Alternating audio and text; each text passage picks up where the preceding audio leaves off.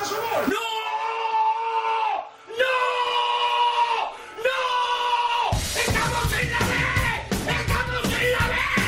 ¡No! ¡No! ¡No! ¡No!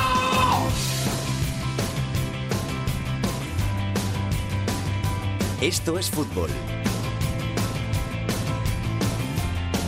Con Alex Salguero.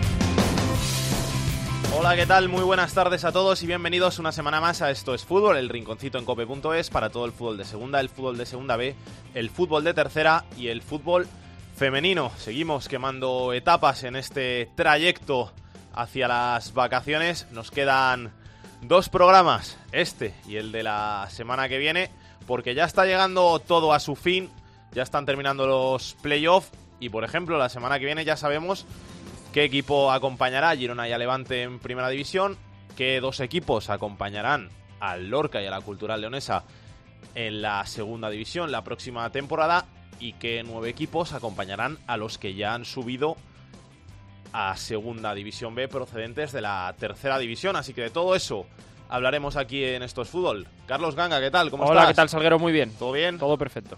¿Has visto mucho fútbol? Bueno, ¿Los playoffs los estás viendo? sí, he visto, vi ayer el partido del Getafe y el domingo vi el, el sábado, perdón, vi el Albacete, el Valencia Mestalla Albacete.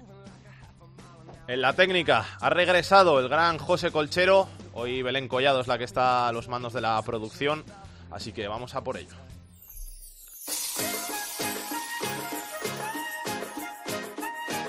Esto es fútbol. Con Alex Salguero.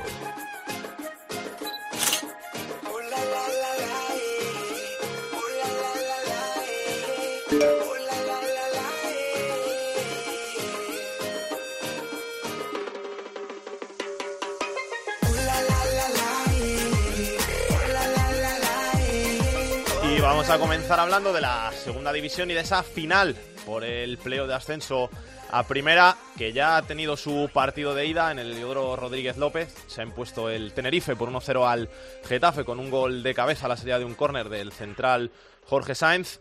Y vamos a analizar ese encuentro y el de vuelta, que se va a jugar este sábado a las 9 de la noche en el Coliseum Alfonso Pérez. Erifrade, ¿qué tal? ¿Cómo estás? Muy bien, Lo mejor para el Getafe y empiezo directo el resultado. desde luego, porque al final ha sido el diferencial de un partido en el que el Tenerife pudo merecer más, sobre todo en los primeros 45 minutos, una jugada a balón parado. Se puede decir que un Getafe, eh, lejos de su mediana versión, lejos de su 50%, solo ha perdido 1-0 contra un Tenerife por encima de su 90%. Eh, entonces, lo que ayer era bastante pesimismo en la expedición del Getafe, esta mañana pues ya era otra cosa.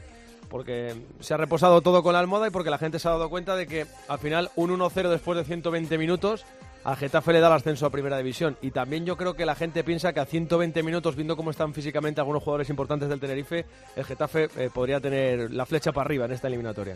Ayer no lo hizo muy bien el equipo de Bordalás, como tú dices, al 50%, pero es algo que viene siendo habitual fuera de casa durante toda la temporada, que da una versión bastante distinta a la que da en el Coliseum Alfonso Pérez, y eso se agarra, imagino que el público y la ciudad, de que en el Coliseum nunca ha perdido con Bordalás en esta temporada, solo ha cedido una derrota que fue con Snyder en el banquillo, y que, es, como tú dices, solo necesita un 1-0. Sí, la verdad es que la gente se agarra a muchas cosas, ¿no? Más que nada, tampoco es que sea o que tenga que ser un, un remontadón increíble, se trata de hacer el mismo resultado que los últimos cuatro partidos en casa, los tres últimos de liga y en el Coliseum y el de promoción, los cuatro resultados le valdrían al Getafe para ascender a Primera División. Y al final yo creo que esta eliminatoria está un poco condenada a la prórroga. Me da la sensación de que si el Getafe consigue el 1-0 eh, va a replegar muchísimo. Eh, ¿Qué pasa? Que el miedo que puede haber en Getafe es que en la búsqueda de ese 1-0 te trinquen a la contra pues Amaz o el Choco Lozano, que es verdad que no son un dechado de virtudes técnicas seguramente, pero claro, si se te presentan delante del portero alguna vez, alguna pueden enchufar. Pero eh, para mí llegaron muy justo físicamente, para mí hay cierta diferencia física y es que mucho peor que el otro día no se puede, no se puede jugar. O sea que eh, eh, si vuelve a funcionar la conexión Portillo-Jorge Molina, tendrá bastante más hecho el Getafe, pero es que en el partido de Tenerife es que ni tiraron a puerta. Es mucho mejor un 2-1 que un 1-0, pero para conseguir un 2-1 tienes que rematar a puerta, cosa que el Getafe no hizo. Y luego, bueno, está el tema de lo de los penaltis. Eh, seguramente más claro el de Cala sobre Amaza en el arranque del partido.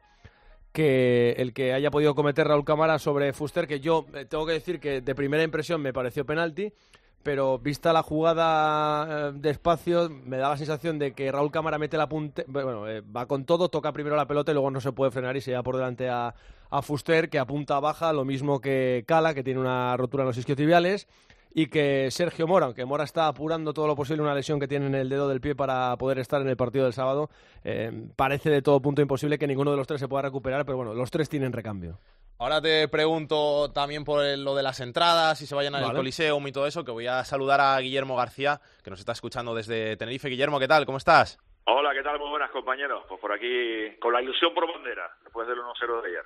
¿Cómo ha sentado el resultado ahí en Tenerife? ¿Se confía en mantenerlo en el Coliseum Alfonso Pérez?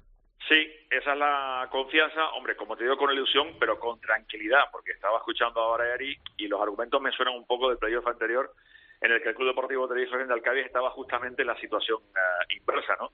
Eh, por aquí, te soy sincero, eh, aquí se habla de marcar un gol, se habla de salir como si el- la eliminatoria eh, no se hubiera disputado, no hubiera comenzado todavía, y de hecho incluso Vitolo, ayer en el partidazo de la cadena Copa Noche con Juanma Castaño, pues lo decía muy claro, este Tenerife no sabe salir a, a jugar al 0-0, o sea, no esperes un Tenerife que vaya a salir a, a especular desde el minuto uno en función del resultado de la ida, porque aquí la idea está clara, hay que marcar eh, un gol, eh, lo que supondría lógicamente que el Getafe tendría que hacer tres, y esa es un poco la consigna y ese es un poco el mensaje que se está manejando, ¿no? Eh, sobre todo dos mensajes, ese primero y segundo, no hay cansancio, ¿no? Me acuerdo un poco de la frase de Rocky de la película de No hay dolor, pues más o menos lo mismo.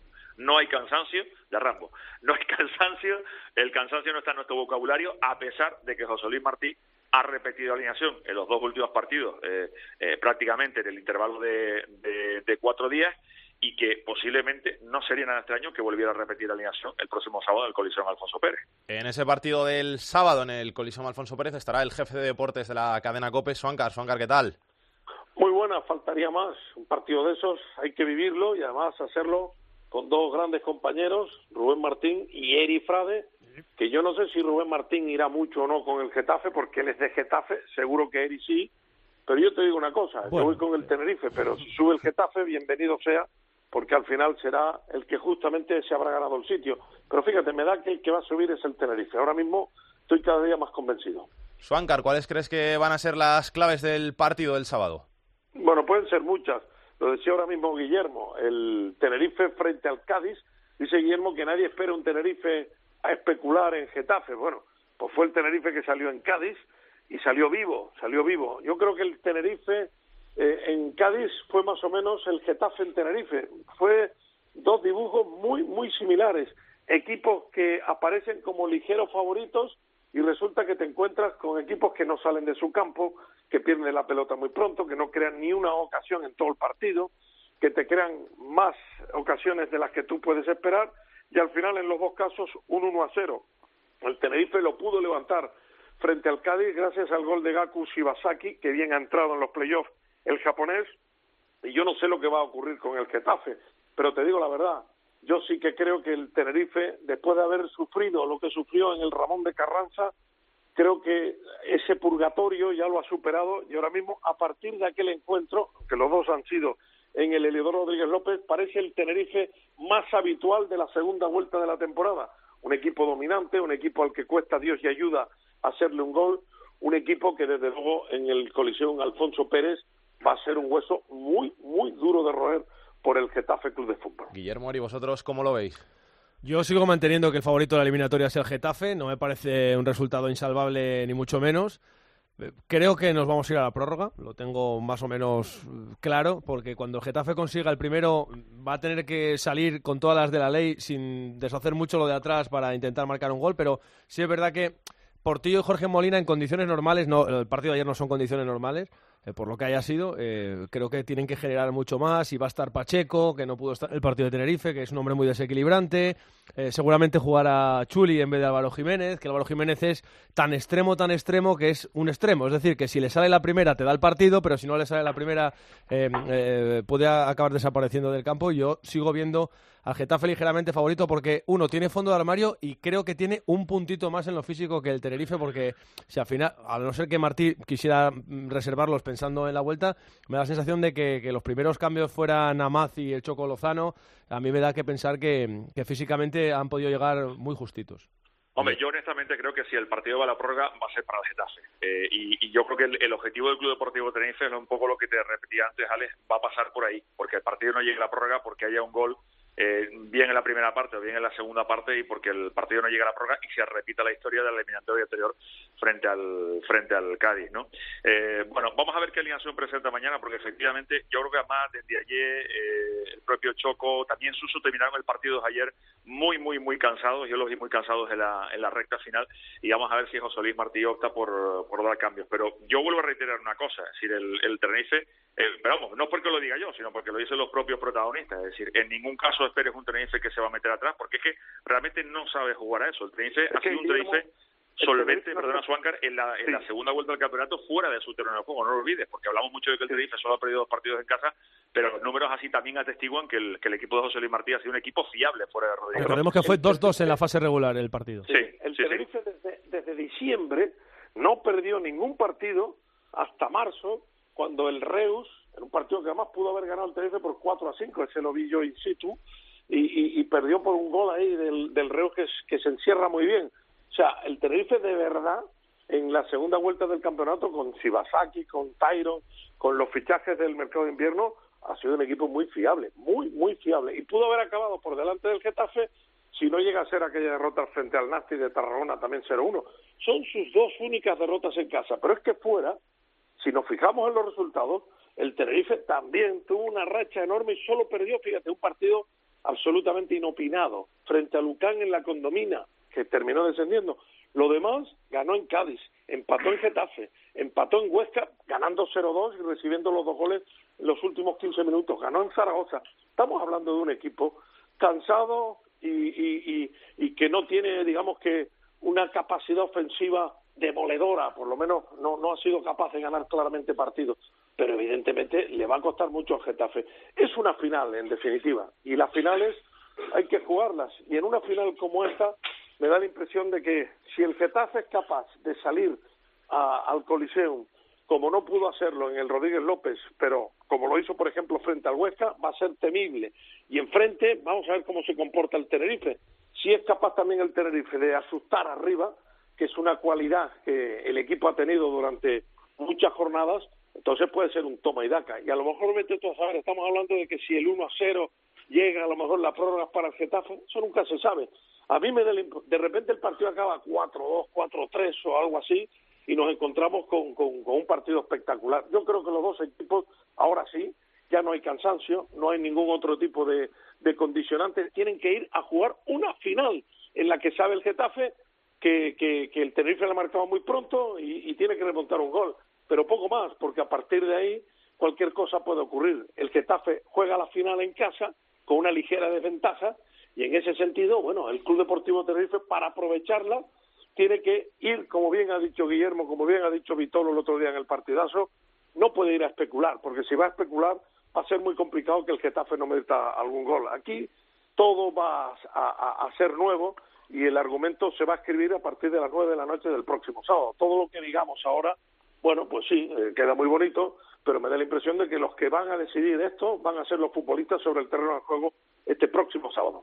Gracias, Oncar. Ahora os pregunto a Guillermo y a, y a Eri por, por el público. Gracias, Oncar. Guillermo. Sí. ¿Cuánta gente se espera que venga de Tenerife a Getafe al final? Pues mira, te cuento. Vamos a ver, la, la película de las entradas. Había 1.200 eh, previstas eh, inicialmente, pero creo que el Club Deportivo Tenerife, que no, el Club Deportivo Tenerife va a devolver algunas de esas 1.200.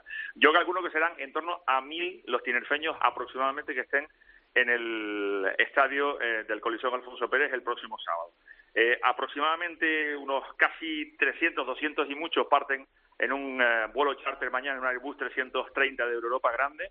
Eh, otro partirá el mismo sábado para volver el sábado por la noche y el resto son eh, canarios residentes en la capital de España y alrededores. O sea que en torno a unos mil aproximados aficionados del Club Deportivo Tenerife son los que van a estar en las gradas del Colisión Alfonso Pérez. Un abrazo, Guillermo. Hasta luego. por parte de la afición del Getafe? Bueno, la sensación va a ser de lleno si es que no se cuelga finalmente el cartel de no hay billetes. Ya desde hoy, estamos hablando, eh, estamos haciendo esto el jueves, eh, ya no hay entradas para los abonados para acogerse a la promoción de los 10 euros.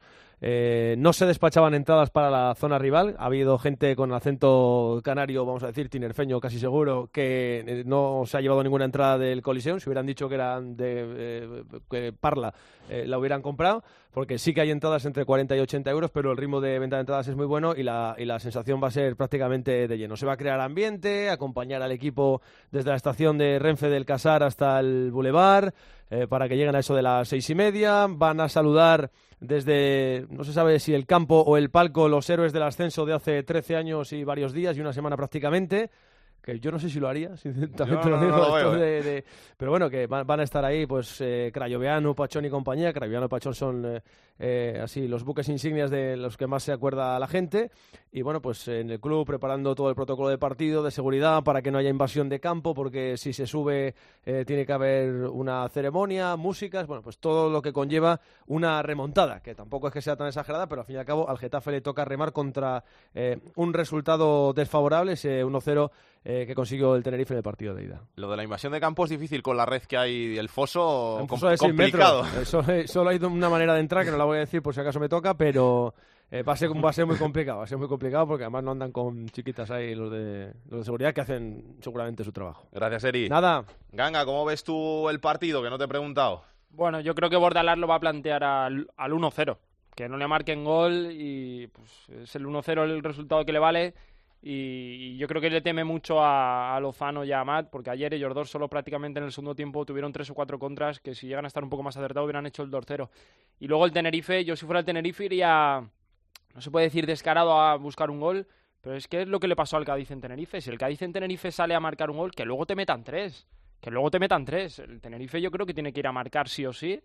Y porque es que si no, estoy con... si el Tenerife no marca, no va a subir a primera división. Vamos a hablar un poco del Cádiz y del Huesca. Qué bueno encontrarte en mi camino. Contigo todo es especial. Voy a abrazarte desde que estés conmigo. Contigo todo es especial. Si tú te quedas cariño para que Getafe y Tenerife se estén jugando la plaza final en la primera división, se quedaron por el camino el Cádiz y el Huesca. Cádiz, Rubén López, ¿qué tal? ¿Cómo estás? Hola, ¿qué tal? Muy buenas, Alex. ¿Qué tal? ¿Todo bien? ¿Tristeza por Cádiz? Imagino, bueno, Bueno, eh, bueno, la verdad es que tristeza, tristeza, podemos decir que, que pena, ¿no? Sí, un poco de pena, evidentemente, porque eh, lo ha tenido el Cádiz la mano. La verdad es que lo ha tenido. Yo creo que hizo, yo creo que en líneas generales los dos partidos el Cádiz ha sido mejor el Tenerife, las cosas como son, pero esto es fútbol y al final, bueno, pues quién nos iba a decir que eh, esa, esa ventaja que tenía Tenerife por la posición clasificatoria de la liga es lo que le ha dado el pase, quién no le iba a decir porque nunca había pasado hasta ahora, que no que pasar un equipo sin tener que jugar la tanda de penaltis como pasó el domingo en el Heliodoro. Eh, esa es la pena, ¿no? Que el Cádiz lo ha tenido en la mano porque ha sido mejor en Carranza, ha sido mejor en Rodríguez López, en, en Tenerife el domingo tuvo muchas ocasiones, en la prórroga tuvo ocasiones incluso muy claras para marcar ese golito que le daba el pase a la siguiente ronda, pero al final esto es así, ¿no? Esto es fútbol y no, no ha podido ser. Sí es cierto que, eh, que era un sueño, ¿no? Que el jugar el playoff para el Cádiz este año, que venía de Segunda División B y que era un recién ascendido, pues lo había tomado como un auténtico sueño, como una ilusión enorme, y no es como en otras ocasiones en las que el Cádiz eh, caía eliminado en el playoff de ascenso a, a segunda división y eso era un desastre, ¿no? Eso era una auténtica tragedia. En esta ocasión, bueno, pues la gente se ha tomado con más filosofía, sabiendo que en la temporada, a pesar de, de caer en el playoff, es de, de sobresaliente, es de un 9, porque nadie pensaba que el equipo y el club podía pelear por otro ascenso un año después del conseguido la pasada temporada y al final es cierto que evidentemente ese sabor de que se ha tenido muy cerquita el llegar a, la última ronda contra Getafe y se ha escapado pero bueno ya te digo que, que decepción que, que con los días se va un poco pasando y valorando lo que ha sido una temporada para el Cádiz eh, maravillosa y espectacular y ya planeando ya en el equipo amarillo, en el club amarillo, la próxima temporada en segunda división. Sorprende Rubén de cara a la próxima temporada que se haya dicho tras jugar el playoff de ascenso este año, que el objetivo es la permanencia. Porque hay que curarse en salud. Ale, lo dice Ah. que el, ref- el, el refranero español es muy sabio y hay que curarse en salud.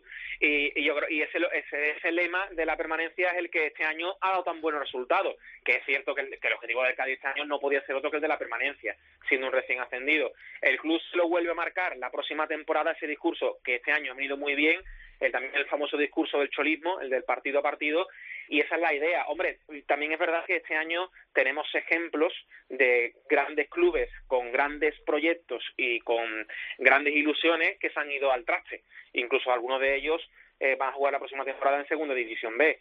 Así que, evidentemente, aquí se, se, se es precavido sabiendo que el año que viene el equipo que se haga va a ser competitivo, ojito, sin pilares como Alfredo Ortuño, que no va a continuar en el Cádiz porque está cedido por Las Palmas y regresa a Las Palmas, parece que Las Palmas lo quiere, lo quiere vender, sin Águera Queche, que ha sido el jugador de la segunda vuelta en el Cádiz, jugador que va a regresar al Atlético de Bilbao, y vamos a ver también cómo el Cádiz se reinventa para la próxima temporada, pero como tú decías, eh, partiendo de primero permanencia y después ya veremos, también habrá que ver cómo se gestiona ese objetivo de la permanencia la próxima temporada, habiendo luchado por ascender a primera como ha sido esta campaña. Eso lo veremos la liga que viene. ¿no? Un abrazo, Rubén. Un abrazo fuerte. El otro equipo que cayó eliminado en las semifinales del playoff fue el Huesca. Pablo Barrantes, ¿qué tal? ¿Cómo estás? Hola, ¿cómo estás, Alex? Muy buenas. Pese a la desgracia final, al- a, a esa tristeza de caer eliminados, sobresaliente la temporada del Huesca. Sí, sí, hombre, totalmente. Hombre, no gustó la forma de caer, ¿no? Esos últimos minutos con el equipo fuera de sí, aquel escupitajo de Íñigo López, eh, bueno, el cabezazo de Anquela, su jugador David López. Bueno, es una manera un poquito fea, ¿no? Eh, es la impotencia de, de la ilusión que había. Hay que recordar que es la primera vez en su historia que el Huesca disputaba una fase por ascender a Primera División. Ha hecho historia Anquela, una Anquela que se despidió esta semana y a partir de ahí pues a construir un nuevo proyecto donde aquí sí se es un poco más ambicioso al menos en cuanto a las palabras de inicio.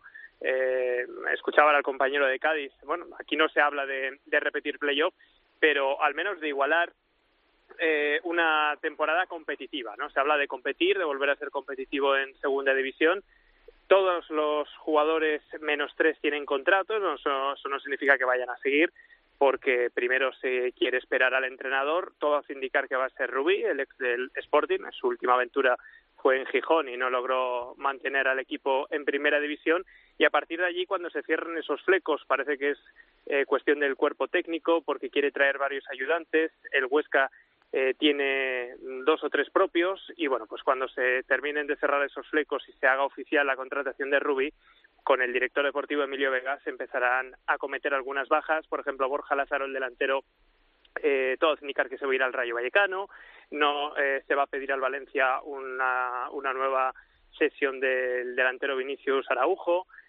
hay otros futbolistas como Sama Musais, el más destacado este año del Huesca, que por supuesto tienen novias, aunque el 50% del traspaso será para el Atlético de Madrid. Eh, se hablaba del Eibar, pero últimamente se ha metido un club inglés de segunda división, ahí tienen mucha pasta, incluso en segunda, y pueden incluso ofrecer más dinero por, por Samu Saiber.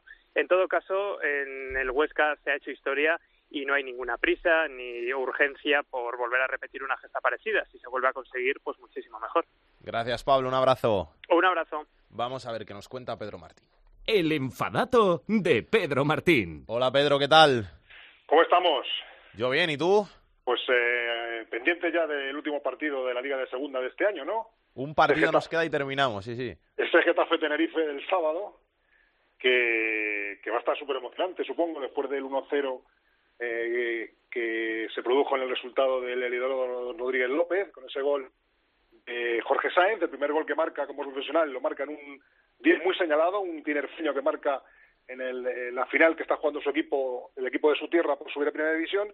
Y tengo algunos detallitos curiosos, por si acaso sube uno u otro equipo. Primero, bueno, recordar que si sube el Tenerife, va a coincidir por segunda vez en su historia con Las Palmas en primera división, porque hasta ahora solamente han jugado eh, los derbis en primera la temporada 2001-2002, que fue la única hasta ahora que coincidieron los dos equipos canarios en primera. Y si sube el Getafe, pues será por primera vez el derbi Getafe-Leganés, que debe haber lo tendría que mirar, pero pocos derbis en primera división con los campos tan cercanos, porque no sé si puede haber... Cuatro tres kilómetros, seis, cuatro dijeron el otro kilómetros. día, sí. Sí, sí, sí, por eso. O sea que si sube el Getafe, pues con el, con el Leganés en primera división. Y luego sobre los eh, jugadores y entrenadores, por ejemplo, Bordalás conseguiría su segundo ascenso consecutivo, ya que subió el año pasado con el Alavés, aunque luego no disfrutó del equipo en primera porque fue sustituido por Pellegrino. Si sube Martí, eh, por supuesto sería su primer ascenso como entrenador a primera división, pero además sería el primer, eh, la primera persona que consigue ascender con el, TCN con el Tenerife a primera, tanto como jugador, que lo consiguió en el año 2001, como como entrenador, que lo conseguiría en el año 2017. Y luego de los jugadores, pues destacar en el Getafe una cosa curiosa que es Mora, que en la misma tempo- temporada habría jugado en un equipo que ha bajado a segunda B, como es el UCAM, que fue el equipo suyo hasta mitad de temporada, y con otro que ascendería a primera división, que sería el Getafe.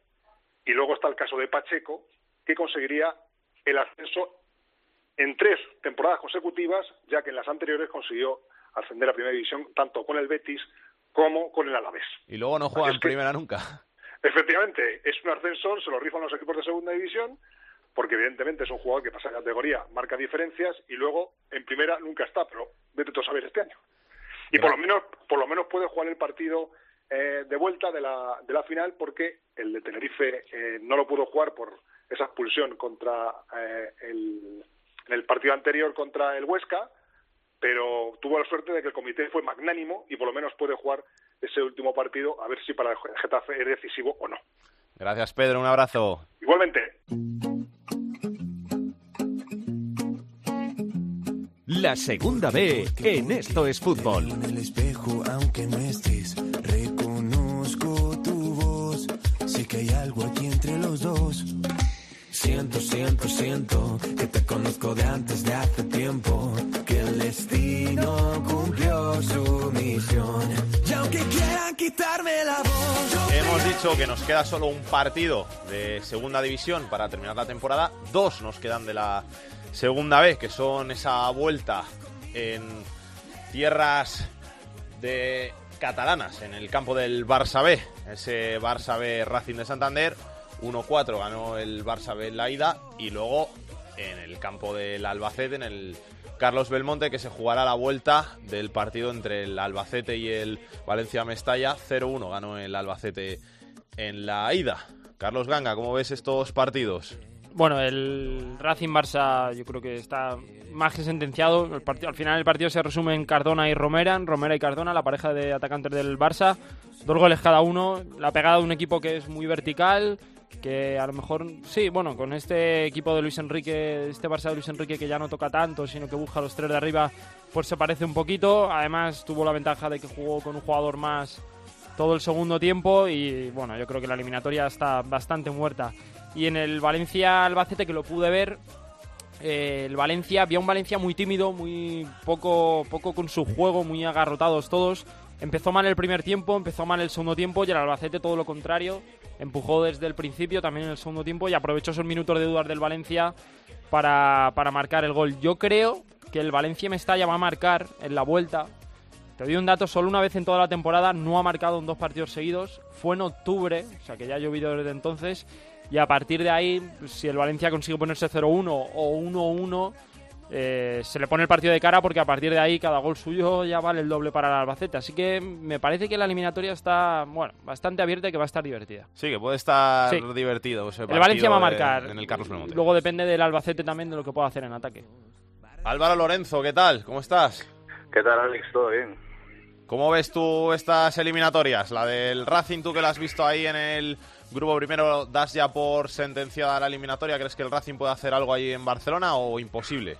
Mm, Sí, creo que el cupo de milagros del Santander se cubrió con el Villanovense ya en la anterior ronda y ya esta vez va a ser muy difícil de remontar. Un partido que fue muy raro porque se adelantó el Racing, luego le dio la vuelta al Barça, luego llegó la expulsión de Abdón Prats, que también dejó con 10 al, al Racing de Santander, luego llega el tercero del Barça, falló un penalti el Racing, vamos, que todo lo que le podía pasar eh, le acabó pasando a los de Santander. Otro día ya debatiremos sobre el tema este de los filiales. Yo no sé si habrá que crear una liga de filiales o, o cómo hacerlo, pero bueno, a mí tampoco me parece muy filial un equipo que al final ha fichado a 17 de esos jugadores de su plantilla como el Barça B, pero bueno, ya te digo que eso es un debate para otra temporada, pero yo creo que al final están perjudicando equipos que sí que invierten mucho dinero como son el Racing de Santander, equipos históricos y que al final le están quitando plazas en la segunda división los filiales, pero bueno, ya que se les deja participar de, en igualdad de condiciones hay que atenerse a lo que pase en el campo. Y la del Valencia Mestalla Albacete, pues sí, el Valencia quizá con el miedo de la juventud de un Albacete que, que tiene más veteranía, yo particularmente creo que, que es favorito el Albacete y además me encantaría que subiera, sobre todo por su entrenador, por José Manuel Aira,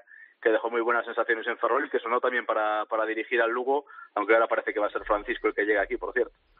Gracias Álvaro. Un abrazo. Vamos a analizar un poquito estas eliminatorias y vamos a empezar por ese partido del domingo de vuelta a las ocho y cuarto en Barcelona entre el filial del Barça, el Barça B y el Racing de Santander. Joan Struck, ¿qué tal? ¿Cómo estás? Hola, buenas tardes. ¿Cómo llega el Barça B al partido? El Barça B está tranquilo, está con muchas ganas de que lleguen a ya estos 90 minutos. Eh, los jugadores son muy jóvenes y tienen ganas de, de llegar a, a, una división de, de, plata que muchos de ellos eh, prácticamente ni han pisado. Esta mañana hemos estado con, con Palencia y con Alfaro y, se, están, se muestran tranquilos eh, de cara al público, eh, confiantes en su equipo, pero ni por mucho menos lo han hecho ya. ¿eh? Es verdad que la baja de Abdon Prats para el Racing que es muy importante para ellos, pero el Racing de Santander ya ha demostrado no hace mucho que, que puede remontar y, y, que está y que puede dar algún susto en el mini stadi, aunque sí que es verdad que, que el Barça veía con todo, con la única baja de Captum, pero prácticamente el once titular de, de, del técnico Gerard López está dispuesto para, para, un partido donde se prevé un mini stadi prácticamente eh, lleno absoluto. La, las últimas horas eh, se ve que, la gente se ha animado y tiene ganas de, de ver a por fin eh, este Barça en, en segunda A. Imagino que los jugadores, como tú dices, son más cautelosos, pero la afición culé se verá ya en segunda división la próxima temporada. Sí, además eh, la semana pasada hablábamos con gente de Santander y, era prácticamente eh, al revés, ¿no? Parecía que el Racing de, San, de Santander llegaba a esta eliminatoria eh, favorito contra un Barça B que en estos playoffs no había encontrado ese juego que, le ha caracterizado durante la temporada, muy eficaz arriba y que recibía muy, pocos goles y contra el Racing de Santander en el Sardinero, justamente en un campo eh, lleno más en 20.000 personas, lo consiguió y ese es el camino que quiere Gerard López y los jugadores para, para la vuelta, ¿no? Eh, marcar un gol es el objetivo y a partir de ahí eh, mostrar este juego rápido y eficaz arriba. Incluso Alfaro ha dicho que si tienen que pasar minutos sin balón, que a trabajar y a defender, que, que están preparados para, para cualquier tipo de, de, de, partido y esto les hará aún más fuertes para un, para un posible ascenso a Segunda A. Gracias, Joan. Un abrazo. A ti y a vosotros. La Cruz en Santander. Gerardo Cisniega, ¿qué tal? ¿Cómo estás? ¿Qué tal? Muy buenas. ¿Cómo llega el Racing a ese partido en el Minestadi? Pues hombre, como os podéis imaginar, no precisamente en su mejor momento. La verdad es que eh, la derrota aquí en Santander era bueno era una posibilidad pero el resultado fue absolutamente inesperado. Como decía el compañero el Racing llegaba eh, francamente bien a esta última eliminatoria porque había hecho una gran temporada había sumado 86 puntos porque había hecho unos buenos playoffs de ascenso con esa goleada remontando al Villanovense y porque el equipo había dado mucha seguridad durante toda la temporada. Prácticamente no había fallado nunca era uno de los equipos menos goleados estaba haciendo muchos goles todos los jugadores estaban en forma y ese varapalo de, de 1-4 pues era desde luego no, entraba en ninguna quiniela. Ahora el escenario pues es muy complicado lógicamente. Hay que ganar eh, por un resultado muy abultado hay que marcar cuatro goles en el mini estadi y desde luego va a ser muy muy complicado. Aquí evidentemente no se tira la toalla mientras hay vida y esperanza pero desde luego el que no vea que es una, una remontada casi casi imposible es que está ciego. Pero bueno el Racing va a ir con todo no va a poder contar con Abdon Prats uno de sus goleadores porque fue expulsado en el último partido y no no eh, no le han quitado la cartulina como había pedido el club así que con lo que tiene Ángel Villadero pues a soñar con la remontada habrá unos 700 aficionados del Racing soñando con ese resultado y a sufrir, a pelear y a dejarse la vida hasta el último minuto, ¿no? Gracias, Gerardo. Un abrazo. Un abrazo fuerte. La otra eliminatoria, como hemos dicho, está bastante más abierta. Se juega el partido de vuelta el domingo a las ocho y media en el Carlos Belmonte entre el Albacete y el Valencia B. El Valencia Mesta y Albacete. Antonio Sánchez, ¿qué tal? Hola, ¿qué tal? Muy buenas. ¿Cómo llega el conjunto castellano-manchego al partido?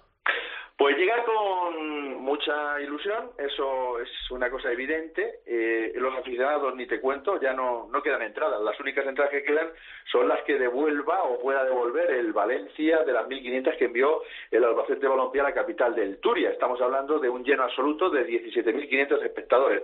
Ilusión máxima por parte de la afición. Los jugadores, naturalmente, que la tienen porque el 0-1 les da ventaja, pero todos son conscientes de que tiene jugadores muy importantes, muy buenos, mucha calidad, eh, que, es, que es un equipo, y nunca mejor dicho, el Valencia Mestalla, el equipo de, de Curro, y, y, que lógicamente pues que no está, no está hecho, que en 90 minutos puede ocurrir cualquier cosa y que va a haber que, trabajarlo, y ya veremos lo que, lo que ocurre. Y luego hay un, dato que no hay que olvidar, y es que el Albacete de Balompié, el tramo final de, de la liga, no el tramo final, sino los últimos meses de la liga, no fue capaz de ganar en el Carlos Belmonte, fue justo campeón, evidentemente, pero sobre todo por lo que había hecho lejos del Carlos Belmonte, y solamente ha sido capaz de ganar al Atlético Baleares en la anterior eliminatoria y fue ya en la prueba, a tres minutos del final llegaba el 2-1. Quiero decir con esto que eh, eso lo saben los jugadores, mm, algunos aficionados también son conscientes de ello, pero lógicamente si tú te quedas mirando el marcador de la ida de la, de la pasada semana y cómo jugó el equipo, todo hay que decirlo, que jugó francamente bien, anuló al, al Valencia Mestalla, pues es como para ser optimista, pero vamos, ya veremos lo que ocurre el domingo a las ocho y media. Gracias, Antonio, un abrazo. Un, un abrazo.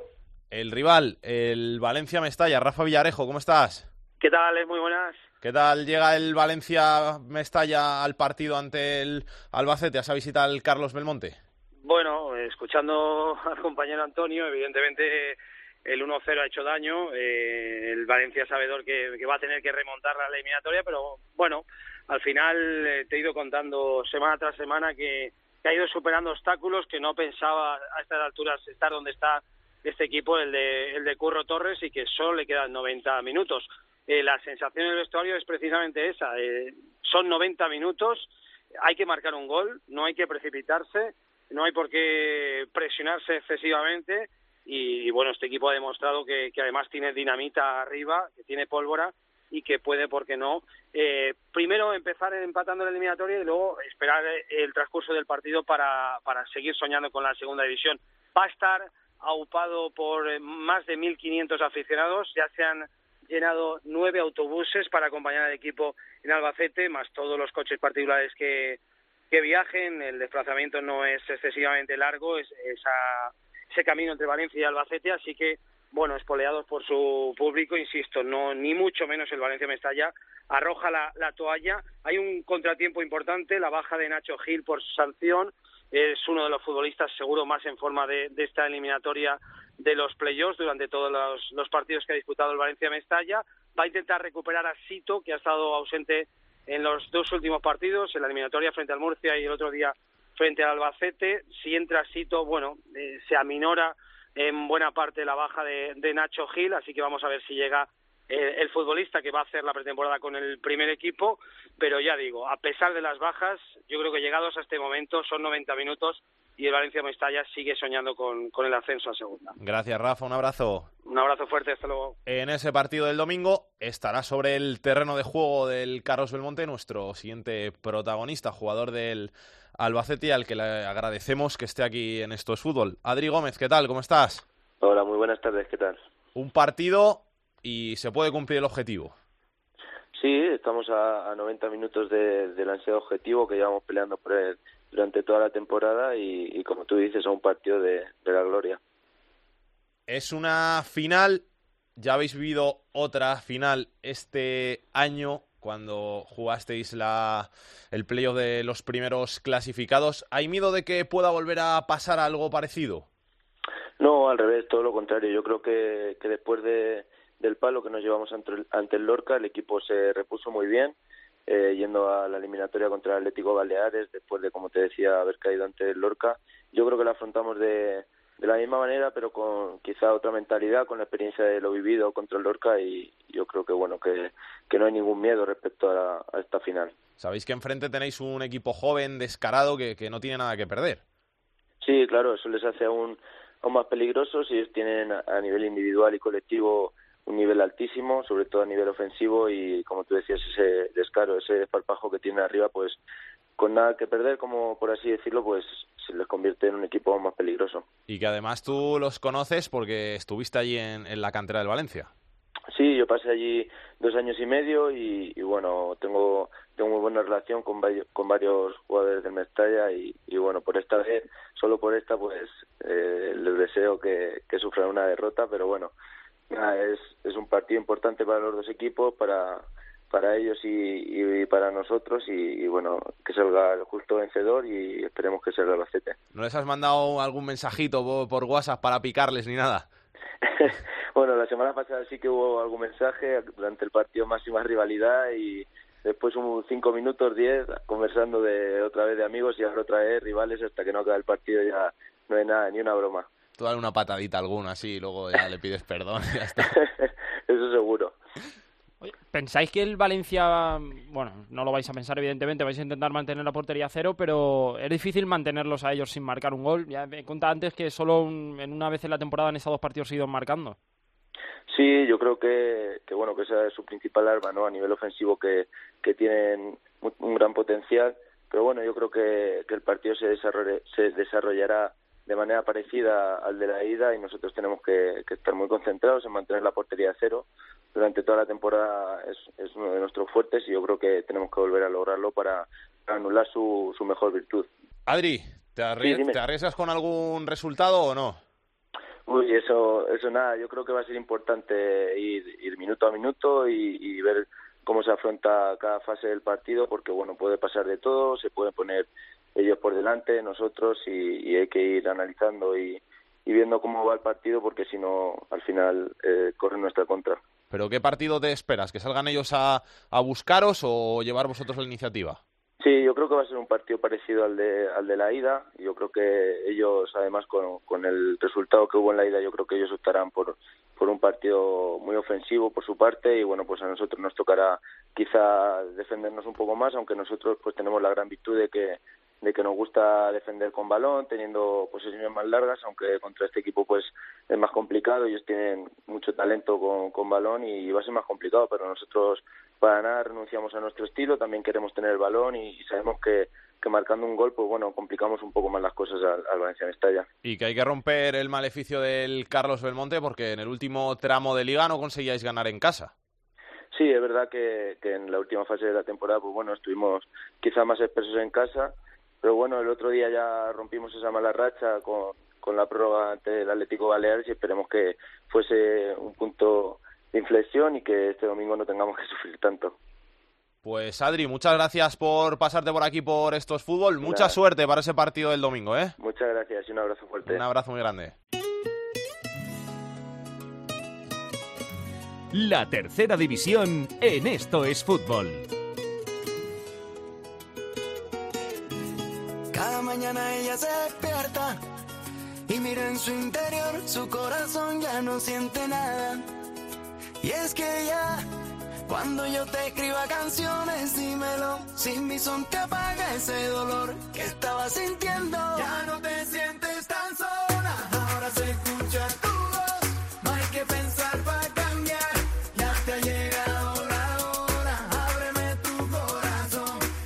Últimos partidos también en el playoff de ascenso a la segunda división. Desde la tercera, nueve equipos acompañarán a nueve campeones de grupo la próxima temporada en esa división de bronce del fútbol español.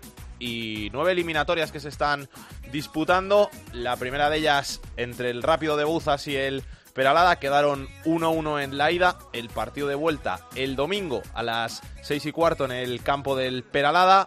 Otra eliminatoria es la que disputan el Beasain y el Sporting B, el filial del Sporting de Gijón. 2-2 en la ida, la vuelta domingo 6 y media en el campo del Sporting B. Tercera eliminatoria, Ontinyent Alavés B. 3-0 se impuso el Ontinyent en la ida, la vuelta en el campo del Alavés el domingo a las 11 y media. El sábado se juega a las seis y media en el campo del Atlético Astorga la vuelta de la eliminatoria ante el Club Deportivo Vitoria. Ganó el Club Deportivo Vitoria 1-0 en la ida también el sábado a las 6 de la tarde la vuelta del Unión Adarve Atlético Malagueño. Se impuso el conjunto madrileño, el Unión Adarve 2-0 en la ida. A las 8 de la tarde el sábado, Olympic de Sátiva Écija, 1-1 en la ida en el campo del Écija. Domingo, 8 de la tarde, Olympic de Sátiva. No, domingo, 8 de la tarde, Lorca Deportiva, Alcobendas Sport.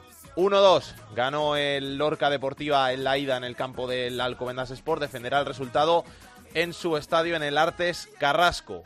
Badajoz, Calahorra. Empataron a cero en el campo del Badajoz. La vuelta se juega el domingo a las 7 en el campo del Calahorra. Y la última eliminatoria es la que disputarán el sábado a las 7 de la tarde. El Peñaspor y el Násara empataron a uno en el campo del Násara en la ida.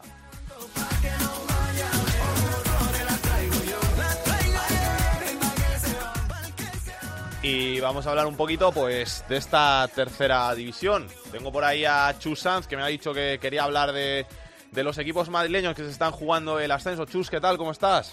Hola, muy buenas tardes, Alguero. ¿Cómo estamos? ¿Todo bien? ¿Y tú? Pues bien, bien. Pues con el calor este que nos está machacando tanto en Madrid, pero, pero bueno, con el fútbol se nos, ha- se nos hace menos muchas veces. ¿Vas a ver al Unión Adarve y al Alcobendas? Eh, sí, eh, lo veré por televisión y, y luego vamos a ver si podemos ver por algún sitio el, el Lorca Alcobendas, que, que será buen partido también porque fue un partido muy engañoso por el resultado. El Alcobendas hizo un buen partido, in- intentó tener el balón, pero el Lorca, bueno, estuvo muy bien colocado dentro de- del terreno de juego y, y con dos golpeos de balón desde la frontal del área muy bueno por Cañadas, un jugador muy de la segunda B que ha pasado por muchos equipos. Que lo tuvimos Como- aquí un día, sí. pues muy bueno, dos golpeos de balón, dos faltas que, que ejecutó al borde del área, a, a cuál mejor lanzada de ellas, y que, que se puso con, con 0-1, que intentó empujar a Alcobendas, que le cayó el segundo, que no le daba tiempo para reaccionar, y se cerraron muy bien, un equipo con, con mucha solidez defensiva, y que le costó mucho y que a última hora un penalti, pues bueno, dejó un poco abierta y nunca se sabe que en el fútbol, pues bueno, imagínate que, marca la pon- eh, pronto, que es lo que queremos aquí en Madrid, y que, y que se pueda meter en segunda vez. Se me antoja difícil porque ya te digo que, que el Lorca, aun- aunque no hizo mucho fútbol, pero sí que mostró eh, ser un equipo que, que en el centro del campo sabe lo que hace con el balón y sabe a lo que juega y sabe lo que quiere, pero son dos equipos muy buenos y como no, claro, eh, ya en la final de, para ver quién sube y, y todos los equipos son muy buenos. De los otros partidos, las otras eliminatorias, ¿algo que quieras decir, Chus?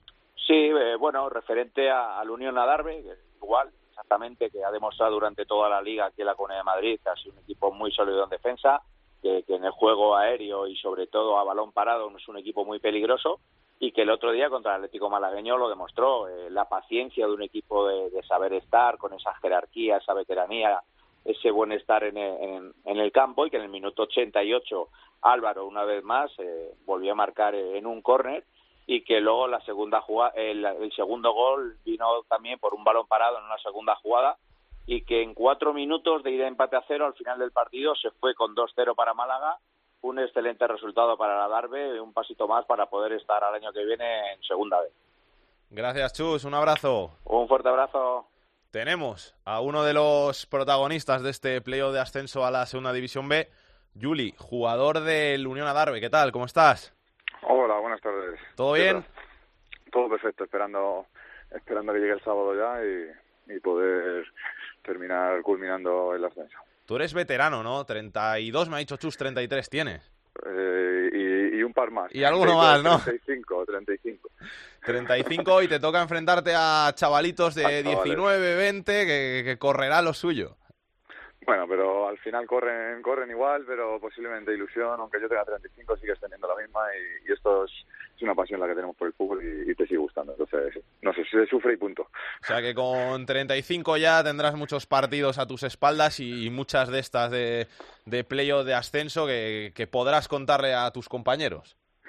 Bueno, por, desgracia, muchos playoffs, eh, esto a, los chavales se les cuenta que muchas veces se creen que es muy fácil esto de jugar playoff y, tampoco es tan, tan, tan fácil. Por así decirse, yo es la primera que, que juego como tal y, y mira, a los 35 me ha llegado, así que, que partidos llevamos muchísimos en tercera ya y, sí que es algo más de tensión, algo más de nerviosismos y demás, pero pero un partido más que tampoco hay que, que- que volverse loco. Como se dice, más vale tarde que nunca, ¿no?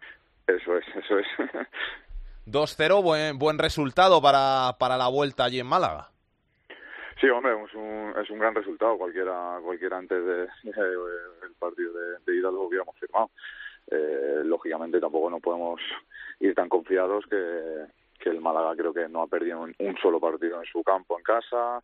Eh, al final son, son un equipo con un potencial increíble, chavales que, que quieras que no, su, su primer objetivo es intentar subir al, primer equipo y, lógicamente calidad no les falta y seguramente no lo, pon, no lo pondrán bastante complicado, pero a, iremos a sufrir el momento que haya que sufrir, a dominar cuando, cuando toque y, y sobre todo a competir el partido al 100.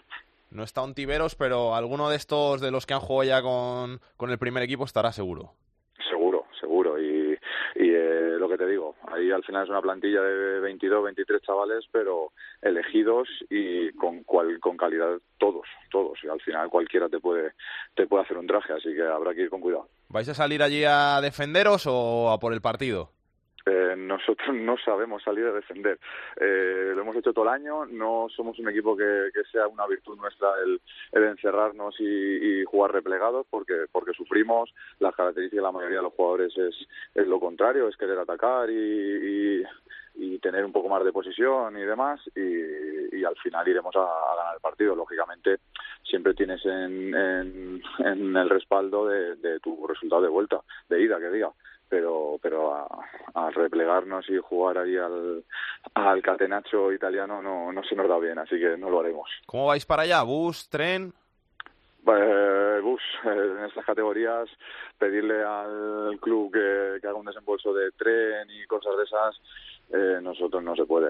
Bastante que, que ponen bus, vamos en autobús todos juntos, ya hemos hecho los, los otros dos viajes de las eliminatorias en, en bus, al final es una experiencia y, y todos vamos encantados y, y a sufrir porque el, el, tema económico en un club tan tan modesto como es el Adarve al final al final no puedes exigir que, que, vayamos en ave en el día ni nada de eso. Vamos el viernes vamos salimos mañana al mediodía y, y en bus eh, haremos noche allí y, y, a jugar el sábado.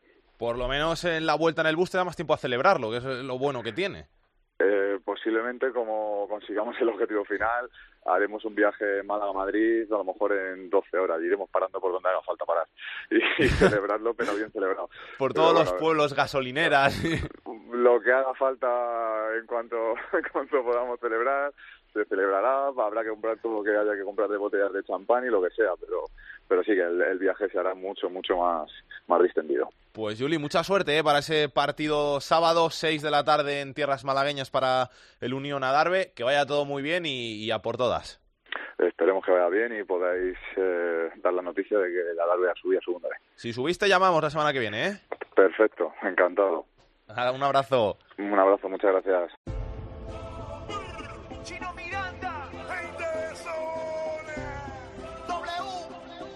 El fútbol femenino en Esto es Fútbol.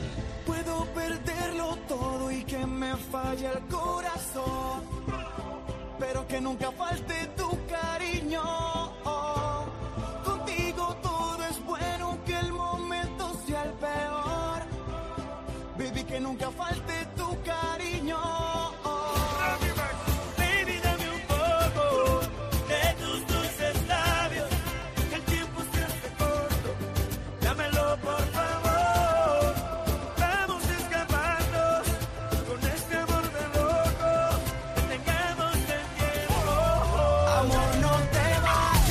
Andrea Peláez, directora de Área Chica, ¿qué tal? ¿Cómo estás?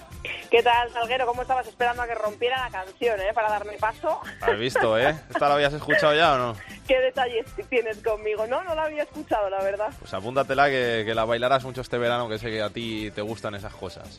Me la apuntaré, me la apuntaré. ¿Qué, te... ¿Qué tenemos que contar del fútbol femenino? Bueno, pues tenemos que hablar de la final de Copa que se jugó el pasado domingo en la Ciudad Deportiva de Las Rozas, que se llevó el Barça, las chicas de por entonces Xavi Llorens, que ya ha sido presentado eh, oficialmente Fran Sánchez, que será el entrenador que se siente en el banquillo supliendo al, a Xavi Llorens, un entrenador que llevaba 11 años dirigiendo a la, al equipo femenino del Barça.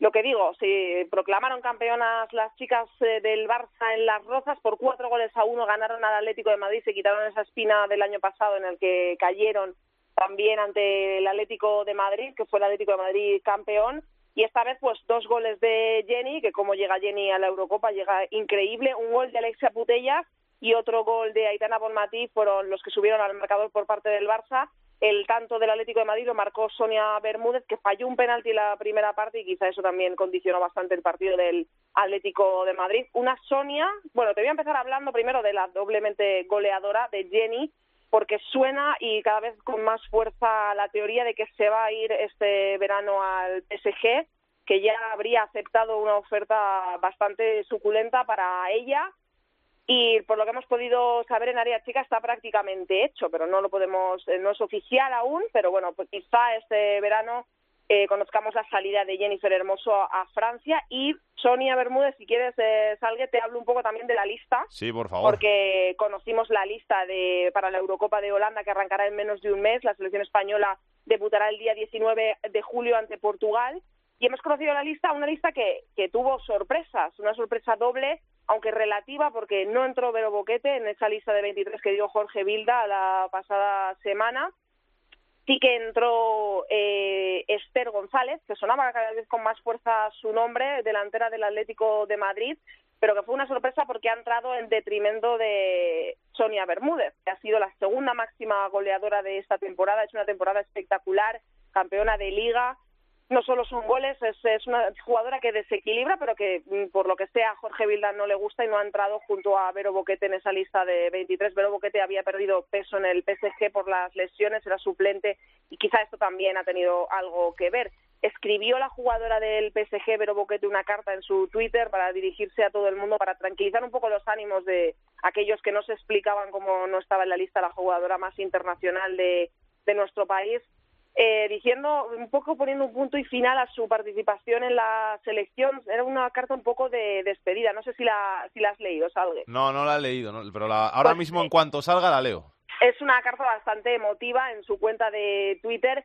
y da tiene un poco sabor de despedida, ¿no? Pero bueno, no quiere, no entra en polémicas, no dice que no ha recibido ninguna explicación por parte del seleccionador, que no sabe por qué no está, pero que asume su papel, así que bueno, pues no podremos ver a Vero Boquete y a Jennifer Hermoso, perdón, a Sonia Bermúdez en esta Eurocopa, pero bueno, podremos ver a jugadoras de la talla de Jennifer Hermoso o Esther González que, que llega eh, nueva a esta lista y por supuesto tenemos a jugadoras con mucha experiencia como Lola Gallardo, Vicky Losada y un, un largo etcétera de jugadores que- de jugadoras que seguro que dejarán a España en muy buen lugar en la Eurocopa de este verano. Un besito, Andrea, gracias. Otro para ti, Salgue, un besazo.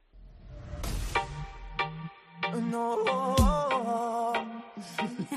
Déjame bailar contigo. Yo, baby K. Faccio un tuffo sotto il sole. Fa già un caldo che si muore. Comenzamos el repaso de la agenda futbolística del fin de semana con el playoffs de ascenso a Primera División. La final, la vuelta, el Getafe Tenerife será el sábado a las 9. En el playoff de ascenso a Segunda División, también la vuelta de las finales.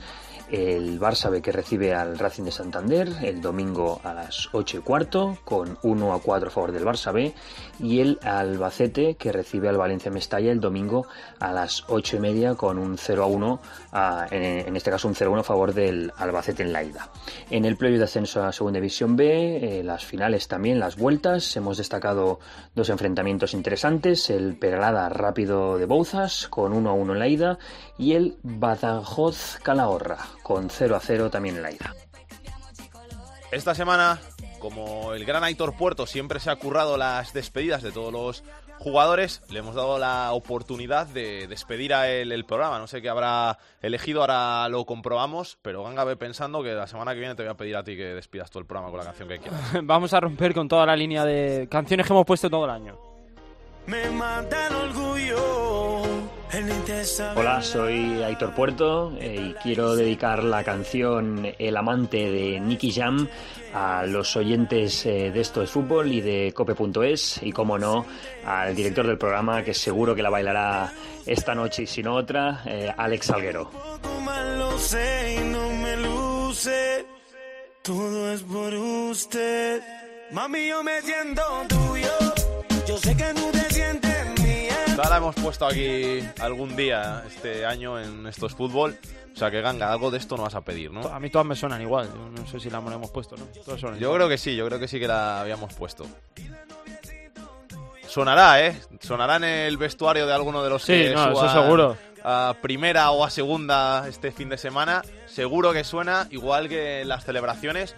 Que la semana que viene, que es el último programa de estos fútbol, tendremos que hablar de esos equipos que han conseguido el objetivo del ascenso y de sus celebraciones. Así que aquí os esperamos la semana que viene en el último programa de estos fútbol de este año.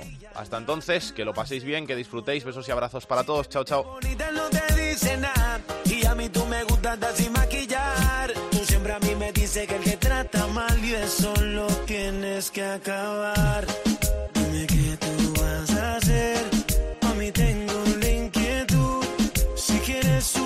Con él, eso lo decides tú. Para contactar con Esto es Fútbol puedes hacerlo a través de correo. Esto es fútbol.